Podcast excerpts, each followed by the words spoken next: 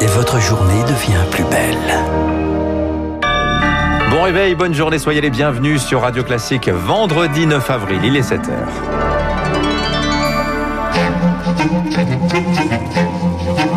6h30, 7h30, la matinale de Radio Classique avec Dimitri Pavlenko. À la une ce matin, adieu Léna, bonjour. L'ISP, Emmanuel Macron crée l'Institut du service public pour diversifier les profils dans la haute fonction publique. AstraZeneca, stop ou encore, la haute autorité de santé tranche aujourd'hui sur les patients de moins de 55 ans ayant reçu une première dose du vaccin. Enfin, cauchemar de glace pour les vignerons et les arboriculteurs. Les gelées ont décimé les récoltes. Le gouvernement actionne le régime de calamité agricole. Radio classique. Marc Bourreau, Emmanuel Macron répond aux Gilets jaunes. Il tire un trait sur l'ENA. Un an et demi après sa promesse, le président passe à l'acte terminé l'école nationale d'administration, place désormais à l'Institut du service public, l'ISP. Objectif en finir avec l'image d'une élite déconnectée des réalités et ça passera notamment par un Big Bang des parcours professionnels des hauts fonctionnaires Victoire Fort. Adieu le classement à la sortie de l'école qui détermine toute la carrière. Pour diversifier le parcours des futurs hauts fonctionnaires, le président souhaite rassembler 13 écoles de la fonction publique au sein d'une même formation commune, supprimer le système d'affectation dans les grands corps et obliger les hauts fonctionnaires à la mobilité au moins deux fois tout le monde doit faire ses preuves, tout le monde doit changer de métier au cours d'une vie, justifie un proche d'Emmanuel Macron.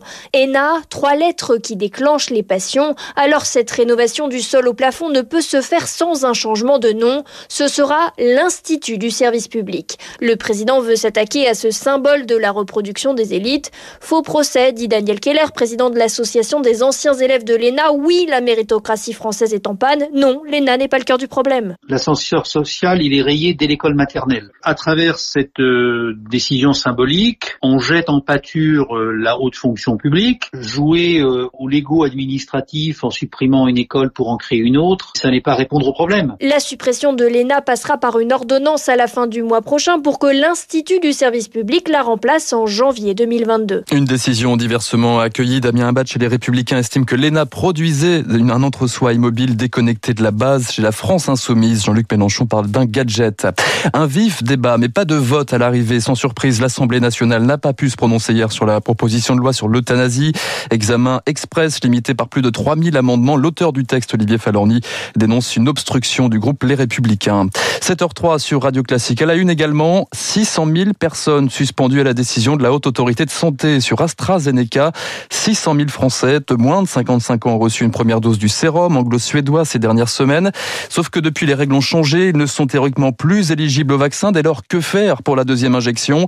La Haute Autorité de Santé pourrait se tourner vers Pfizer ou Moderna. Un panachage, donc, loin de faire l'unanimité chez les scientifiques. Dans le camp des contres, par exemple, il y a Christine Rosiou, la virologue, estime qu'on manque encore du recul nécessaire. On n'a aucune étude qui permette pour le moment de, faire des, des, choses comme ça. Ça ne s'est pas fait sur d'autres pathologies. On est avec des vaccins assez nouveaux. Donc on ne peut pas se permettre de faire euh, cela en population générale euh, sans un encadrement éventuel. Euh, les vaccins sont pas les mêmes en plus. Donc ça ne sera pas un vrai rappel euh, de l'immunité induite par la première dose. A contrario, pour l'immunologiste Stéphane Paul, un recours à Pfizer ou Moderna a du sens et la haute autorité de santé doit se positionner au plus vite. Il serait pas raisonnable d'attendre trop longtemps puisqu'on va perdre le bénéfice de la première dose du vaccin AstraZeneca. Moi, je suis plutôt en faveur, euh, à titre transitoire, de recommander une vaccination avec une, une deuxième dose de vaccin ARN. Moderna ou, ou Pfizer. La, la, la, deuxième dose va passer euh, après euh, les populations à risque qui sont prioritaires pour une première dose. On devrait y arriver au cours du mois d'avril. Stéphane Paul, immunologiste, dossier réalisé par Laura Taouchanov. La haute autorité de santé pourrait par ailleurs plaider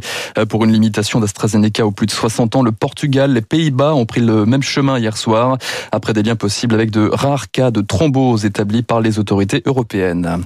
Un casse-tête de plus, alors que la France a franchi hier un cap symbolique. Oui, celui des 10 millions d'injections. Dimitri Jean Castex a planté le drapeau hier. Objectif atteint une semaine avant la date prévue. Le Premier ministre mise désormais sur 20 millions d'injections à la mi-mai. Pendant ce temps, les hôpitaux continuent de vaciller. 5700 personnes en réanimation, 350 décès. Pendant ce temps, à l'étranger, l'Inde suffoque. 126 000 infections en 24 heures. La pénurie de vaccins se profile.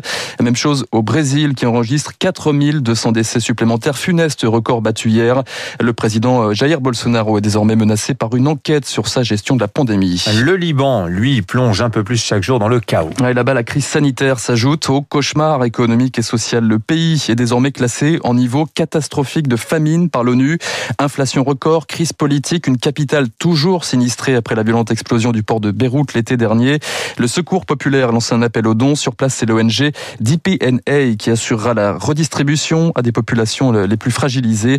Sa secrétaire générale Iba Antoun au micro d'Eric Koch. La livre libanaise se dévalue. Les personnes qui avaient un salaire de 600 euros, maintenant ils ont un salaire de 60 euros. Les taux de chômage touchent les 57% parmi les jeunes. 55% des familles libanaises vivent sous le seuil de la pauvreté. On voit les personnes, ils sont en train de dire on n'a rien à manger, on n'a pas de travail. Huit mois qu'on est dans une même situation économique et sociale qui est en train de se détériorer.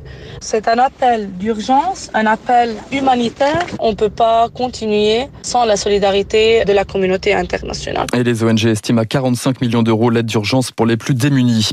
À l'étranger, toujours des cocktails Molotov contre canon à eau. Nouveaux affrontements entre police et manifestants à Belfast, en Irlande du Nord, sur fond de Brexit. Hier soir, les premiers ministres irlandais et britanniques ont appelé au calme. On en reparle dans le journal de 7h30. Et puis le régime de calamité agricole a été activé après les trois dernières nuits de gel. Les cultures décimées sur quasiment l'ensemble du territoire. 80% de pertes pour les arboriculteurs de la vallée du Rhône.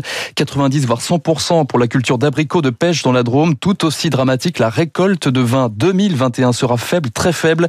Jean-Marie Barrière redoute même une année noire. C'est le président du comité national des interprofessions des vins plusieurs milliards d'euros. Tous les vignobles, même les plus répétés, ont été touchés. Donc c'est assez catastrophique, d'autant plus que l'ensemble de la viticulture française a été très perturbé par la Covid, avec la fermeture des bars, hôtels et restaurants, et nos vins ont été taxés en entrant sur le marché américain. Tous ces ennuis font craindre le pire sur la survie de nombre d'exploitations viticoles et de structures de la filière du négoce euh, français. Donc c'est assez grave. La vive inquiétude de Jean-Marie Barrière au micro d'Elodie Villefrit. Bref, le parquet antiterroriste demande ce matin l'ouverture d'un procès contre neuf membres du groupuscule d'extrême droite OAS. Ils sont soupçonnés d'avoir projeté des attaques, notamment contre Jean-Luc Mélenchon, Christophe Castaner ou des musulmans. Enfin du football, ce soir est le retour de la bataille pour le trône en Ligue 1. Le leader, Lille, se déplace à Metz. Le coup d'envoi est à 21h. Merci Marc Bourreau. Vous revenez tout à l'heure à 8h. Dans un instant sur Radio Classique, le rappel des titres de l'économie. L'édito de François Vidal, on va parler de la politique de la budgétaire de la France après crise. Et puis juste après l'invité de l'économie ce matin, le président du Conseil supérieur du notariat, David Ambrosian.